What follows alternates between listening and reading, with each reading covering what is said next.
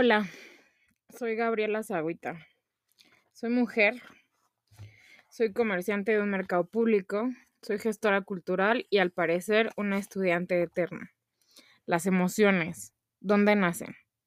Según el doctor Eduardo Calixto, que tiene varios libros al respecto, en su libro El lado B de las emociones, nos va a decir que nacen en el cerebro. Desde el inicio del libro nos explica las emociones que no son algo que solo aparezcan porque sí, que viven en nosotros y la idea es que aprendamos a diferenciarlas y a respetarlas, a, enorgullecernos de lo que sentimos y no a negar esta situación porque a la larga eso va a ser contraproducente. Va a marcar unas edades que a mí la verdad me sorprendió muchísimo. Dice que entre los 7 y los 14 años es cuando estamos formando ciertas partes de nuestro cerebro, sobre todo en este tema tan específico que son las emociones y que ahí se están validando muchas cosas que obviamente cuando crecemos será mucho más complicado trabajarlas si no se trabajaron de una manera correcta cuando éramos niños. Da muchos ejemplos que la verdad me parecieron un poco perturbadores de esta parte de los que pues escuchamos todos todo el tiempo, de los niños no lloran, las mujeres eh, no, no, la mujer calladita se ve más bonita, etcétera, etcétera, etcétera. Y cómo estos aprendizajes que tenemos desde bien chiquitos y que se van arraigando, pueden formar parte de un proceso ya de adultos bien complicado con el tema de las emociones. Em, me puse a pensar en mí. ¿Qué estaba haciendo yo entre esas edades, entre los 7 y los 14 años? Entre los 7 y los 14 años, de los 7 a los 11, eh, se puede decir que tuve una infancia bastante normal y mis papás eran bastante barcos en realidad. Es decir, que eh, mi hermana y yo íbamos en la misma escuela, en el mismo grado. Y este, yo era la gemela, o la cuata más bien, porque somos cuatas. La cuata que no copiaba la tarea, porque mi raciocinio era el siguiente como para qué la escribo si ya la escribió ella.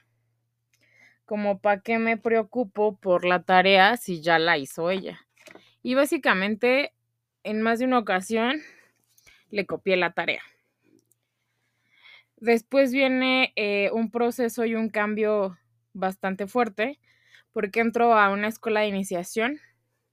Y después de esa escuela de iniciación, eh, Voy a hacer exámenes de admisión a la Academia de la Danza Mexicana, que la he repetido un millón de veces aquí. Y me quedo. Me quedo y repito quinto de primaria. Para los que me conocen saben que siempre digo que repetí quinto de primaria porque no sabía el manejo de puntas. La realidad es que fue de las mejores decisiones que me dejaron tomar a tan corta edad porque yo iba bastante mal en la escuela. Eh, tenía dislexia que me fue diagnosticada muy tarde, precisamente porque algunos de mis maestros de mi escuela decían que solo era floja. No veían un problema en las cosas. Al entrar a la academia y ser solo ocho niñas, pues obviamente la maestra se dio cuenta y me mandaron a terapia. Entonces, eh, todo surgió de manera como que se dio de manera muy natural. Tomé terapia por algunos años para la dislexia y ya este después todo pues se acomodó. Eh, hablamos sobre un montón de cosas cuando me junto con mis amigas de esa época de mi vida. También habla de la importancia de las amistades, que si estas amistades ya pasan de los siete años, puedes considerar que este, son más que amigos, que son parte de tu familia. Y la verdad es que sí tengo varios que ya pasaron más de los siete años y aunque en el libro dice que igual no van a ser muchos, que efectivamente no son muchos, eh, ellos como tienen como tu mismo contexto y tu misma facilidad. Por ejemplo, me vino a la mente eh, la última vez que estuve con mi mejor amiga en su casa en Cancún. Fuimos a la playa, la única vez que he estado, espero ir este año. Fuimos a la playa, ella tendió sus cosas, yo me senté al lado de ella, puso unas canciones como relajantes y me acosté y me tiré este en el sol. Y me dijo, "Me encanta porque con otro amigo a él no le gustan estas canciones y yo sabía que tú contigo no iba a haber como tema." Casualmente eh, sufro de insomnio y ella lo sabe. Entonces, cuando llegué a su casa, este me dijo, "No, pues este iba a ser su cumpleaños, entonces había como gente en su casa y me dijo, "No, tú te duermes conmigo en mi recámara." Y este organizamos a, a mi papá y a, a otro de sus amigos que también iba a llegar y no sé qué, ¿no? Y entonces en ese inter yo decía, oh por Dios, no voy a dormir los días que esté en Cancún. Me relajé tanto y dormía tanto que a mí me pareció una cosa increíble. Y ella a su vez, pues obviamente no, sí sabe de estos temas de mi insomnio. Y me decía, ¿estás bien? Y yo estoy impresionada de que estoy durmiendo y eso está increíble. Y después justo en este libro va a ir desmenuzando todas estas cosas que vamos aprendiendo y que a veces es la razón de por qué a veces eh, tenemos caparazones o vamos formando estos caparazones. Yo eh, se me complicó mucho hacer amigos en la universidad. No me di cuenta eh, que estaba perdiendo como una etapa bien importante como de echar desmadre y así, porque en teoría justo yo ya tenía toda esa parte resuelta con mis amigos de toda la vida. Tengo amigos de la universidad, sí, uno que desgraciadamente no he podido ver, tal vez dos, que tampoco, otra chica y otro chico, tres, que no he podido ver tanto como me gustaría, pero sé que si les hablo están ahí para mí y eso está increíble. La verdad es que el libro lo marca y dice que con los años es más difícil hacer amigos y la neta es que sí. Que también en cuestión de amor es más difícil abrirte a la gente y eso me da un, me dio un poco de terror. Mi cumpleaños es en pocas semanas. Um, mi mamá hoy me dijo algo que me sacó mucho de onda. Me dijo, ¿por qué no solo te diviertes? Refiriéndose a una situación específica con un hombre en cuestión. Para que mi mamá me diga eso ya está cabrón. Me refiero a que ella ya se está dando cuenta que necesito salir de esta burbuja que me autocreé para estar a salvo y estar segura, porque en mis relaciones pasadas siempre había sido un caos todo ese desmadre. Y a diferencia de mi hermana, a mí no me gustaba presentarlos a ni a mis papás, ni a mi abuela, y menos a mi hermana, ¿no? Entonces, este, siempre he tenido como esa cosquillita de saber que se va a ir a la mierda todo. Y entonces como que desde que estoy muy joven, eh, he cuidado mucho esa, ese sentimiento y esos procesos. Siempre lo he dicho, soy pésima, soy una la de las peores personas para ligar no leo bien las señales y cuando las leí ya pasó un chingo de tiempo y entonces obviamente el hombre en cuestión ya se le olvidó que existo. Y si no, suelo meter la pata, pero muy, muy cabrón hasta adentro, ¿no? Entonces, eh, hoy que mi mamá me dijo eso, dije, fuck, necesito hacer algo al respecto. Obviamente, el tema de cumplir años y de mis emociones al respecto hacen que todo se vuelva un poco más caótico. Se me ocurrió pintarme el pelo hoy porque tengo un evento el martes y sé que me voy a despintar mañana y entonces no quería como pasar por este proceso de tener las manos azules en el evento y así, entonces me lo pinté hoy, creo que fue una mala idea. Ya mañana me lo enjuago, todo va a estar normal como siempre y este ya me lo pinté todo de un solo color porque se me olvidó comprar el violeta y creo que para empezar el año de azul siendo acuario está bien. Regresando un poco al tema que estaba hablando, eh, el libro marca estas, estos procesos de cómo es que tú empiezas a copiar patrones cuando eres pequeña. Yo estuve en la academia desde los 11 hasta los casi 19. Hay un proceso que me he dado cuenta en estos últimos, en los últimos meses del 2023 y ahora en este 2024, que había una, un proceso de no ser suficiente, que básicamente eh, no solo me lo inculcaron a mí, digo a todos, no en un tema de hacer un drama y tirarme al piso y decir que eran pésimos maestros, no va por ahí, sino en un tema de que el 10 era perfección en danza y el 10 no existía. Y en un tema de este procesos meramente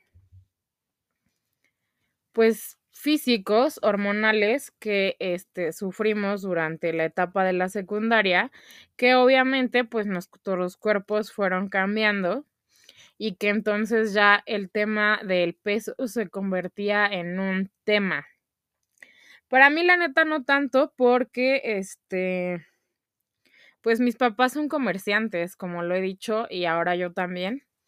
Entonces, este, hubo momentos, mi abuelo fallece en noviembre del 2021 y mi mamá por más de dos años nos la pasamos en Plaza Universidad en el cine porque era la manera de poder pasar nuestro duelo sin sentirnos tan mal, todos en general, o sea, todos, mi hermana, mi mamá, mi abuela, mi papá y yo. Y creo que más de un año mi dieta consistió en estas baguettes que vendían en esa época en ese cine que está en esa plaza o en la comida rápida. Recuerdo que mucha parte de mi existencia se basó en una hamburguesa y, una maltea de chocolate cuando pasaban por mí a la academia porque el McDonald's de División del Norte de, de sí, de División del Norte estaba muy cerca. Y entonces, tratando de repasar estos procesos emocionales que tal vez no viví de manera normal, que obviamente nadie, los vive de manera normal, cada quien va a tener un proceso, me doy cuenta que este sentimiento de no sentirme suficiente viene de ahí. Este sentimiento de no sentir que estoy trabajando a marchas forzadas viene de ahí. ¿Por qué? Porque trabajábamos con el cuerpo y creo que nunca en mi vida me he sentido tan cansada como cuando estaba en esa época de, de mi vida que hacía ejercicio muchos, mucho, mucho tiempo y que ahora de verdad me da una flojera inmensa solo de pensarlo. No he regresado a hacer ejercicio, es uno de mis planes de este año, intentarlo. La verdad, este, estos primeros días de enero siempre se vuelven un poco un caos por la romería y por muchas cosas. Y entonces justo empezando a ver como en retrospectiva todo lo que ha pasado en mi vida desde que soy muy muy joven hasta que pasé por la universidad y ahora siendo un adulto, me doy cuenta de las siguientes cosas. Uno habla del tema de las groserías que las groserías sirven como un detonante básicamente para este relajar un poco la situación o el tema dependiendo de quién sea tu interlocutor, obviamente. Trabajando donde trabajo, mi repertorio de groserías ha crecido de verdad este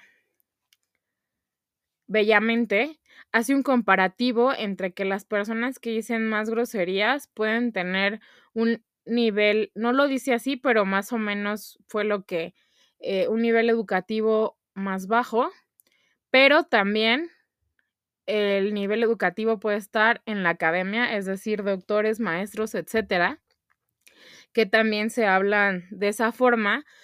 Él habla que se habla de esa forma como para liberar la tensión y que todo este, empiece a fluir de manera más natural. Obviamente me puse a pensar en todas estas palabras que a veces yo digo, por ejemplo, ahora en la romería hubo un pequeño malentendido en cuanto a un lugar que una persona me comentaba que le iban a prestar juguetes o algo así para vender, que si le podía decir a su vecino que por este año se moviera del lugar. Mi respuesta fue muy fácil. Permíteme hablar con la persona que es ese lugar, porque esos lugares ya tienen dueño desde hace muchos años, tendrán que saber. Permítame hablar con la persona, la dueña de esos lugares, y con mucho gusto, este, te digo mañana.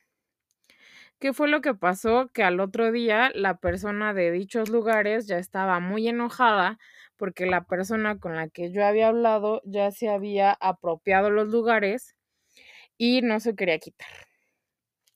Y entonces empezamos a discutir, bueno, yo no quería entrar en una discusión, la verdad, porque eh, los procesos de romería eh, de por sí son complicados y entrar en una discusión que no iba a tener fin iba a ser todavía más complicado. Entramos en una discusión en la que cuando él ya no me puede decir nada, entra su esposa como al quite y me he dado cuenta que este, hay cosas que me detonan ya eh, de manera casi instantánea y sobre todo leyendo lo que estoy leyendo últimamente, eh, me doy cuenta que ella me dice dos palabras y una fue, perdón por los ladridos, pero no sé quién salió.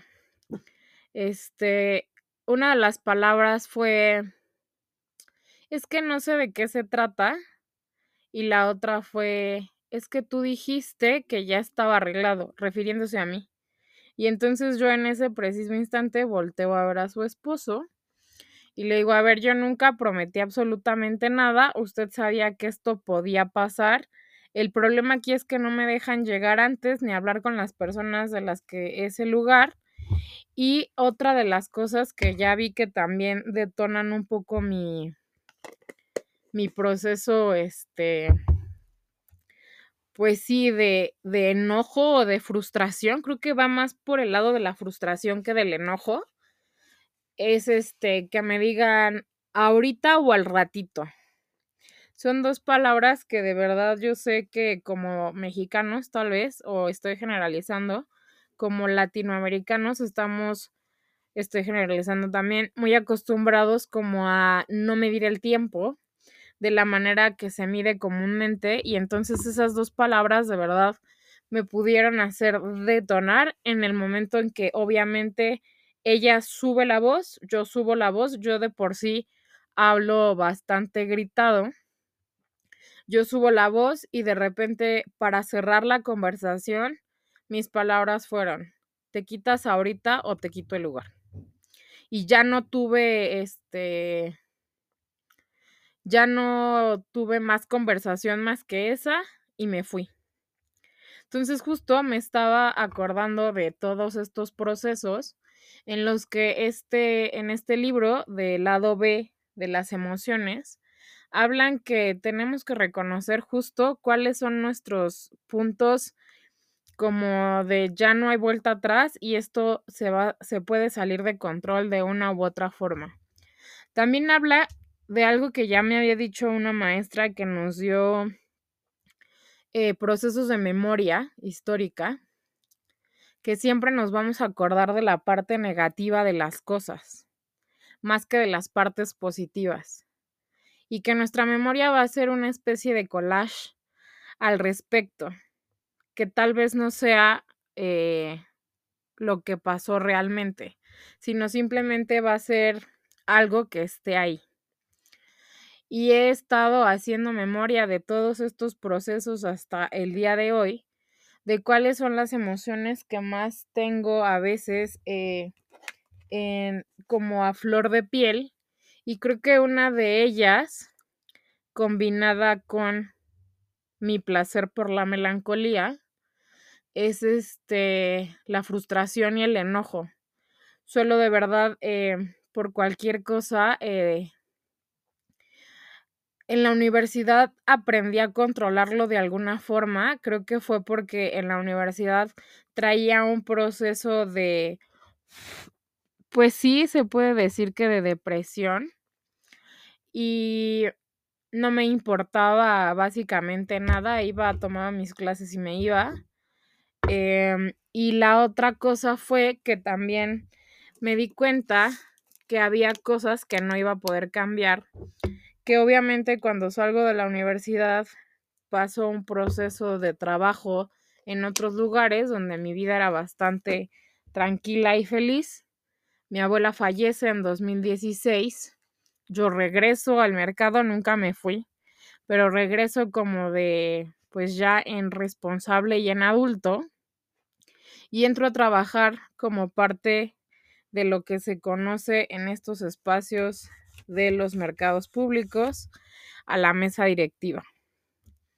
Empiezo a trabajar todos los procesos de gestión cultural, empiezo a ejercer mi carrera, pero también me empiezo a topar con personas mucho más grandes que yo, que tal vez no estaban de acuerdo o siguen sin estar de acuerdo de cómo hago y pienso cosas siguen pensando que si ellos dicen una mentira se convertirá en realidad, que era un poco lo que yo comentaba en el episodio anterior del cuento de Alberto Chimal.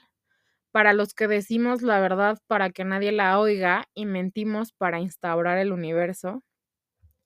Me parece increíble que cuando entonces tú refutas una idea o un chisme de pasillo dentro de un espacio público, específicamente un mercado, cuando tú no permites que ese chisme se haga más grande, la gente suele eh, reaccionar de maneras muy distintas.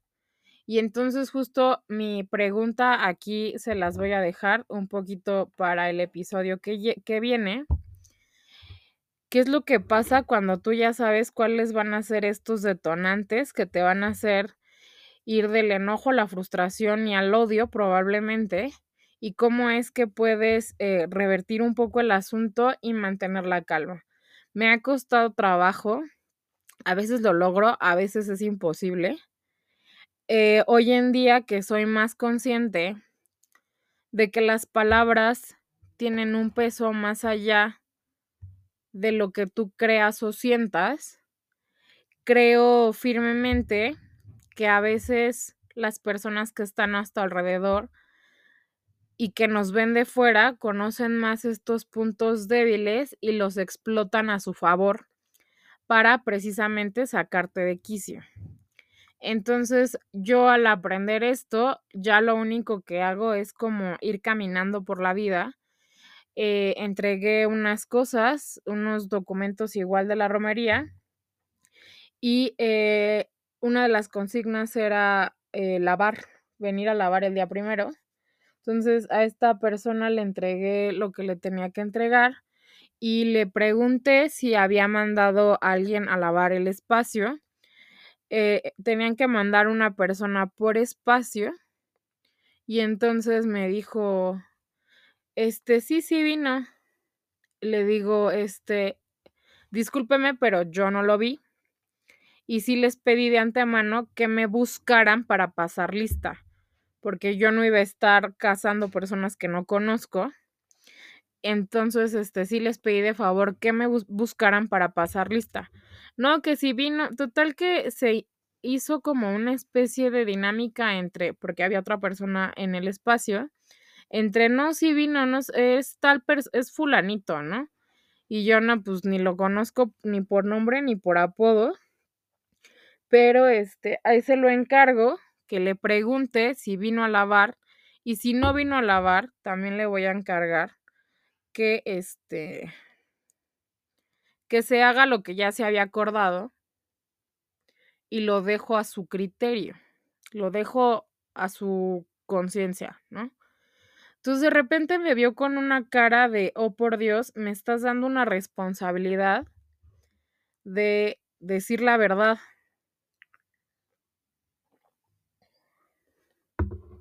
Y no solo de decir la verdad, sino de asumirla. Un poco ya para ir cerrando, te invito a que te suscribas a este podcast, que escuches los demás episodios, que lo compartas, que le des una estrellita, que me sigas en las demás redes sociales que vas a encontrar con mi apellido sin ningún problema. Y agradezco muchísimo que me estés escuchando. Nos escuchamos el próximo miércoles.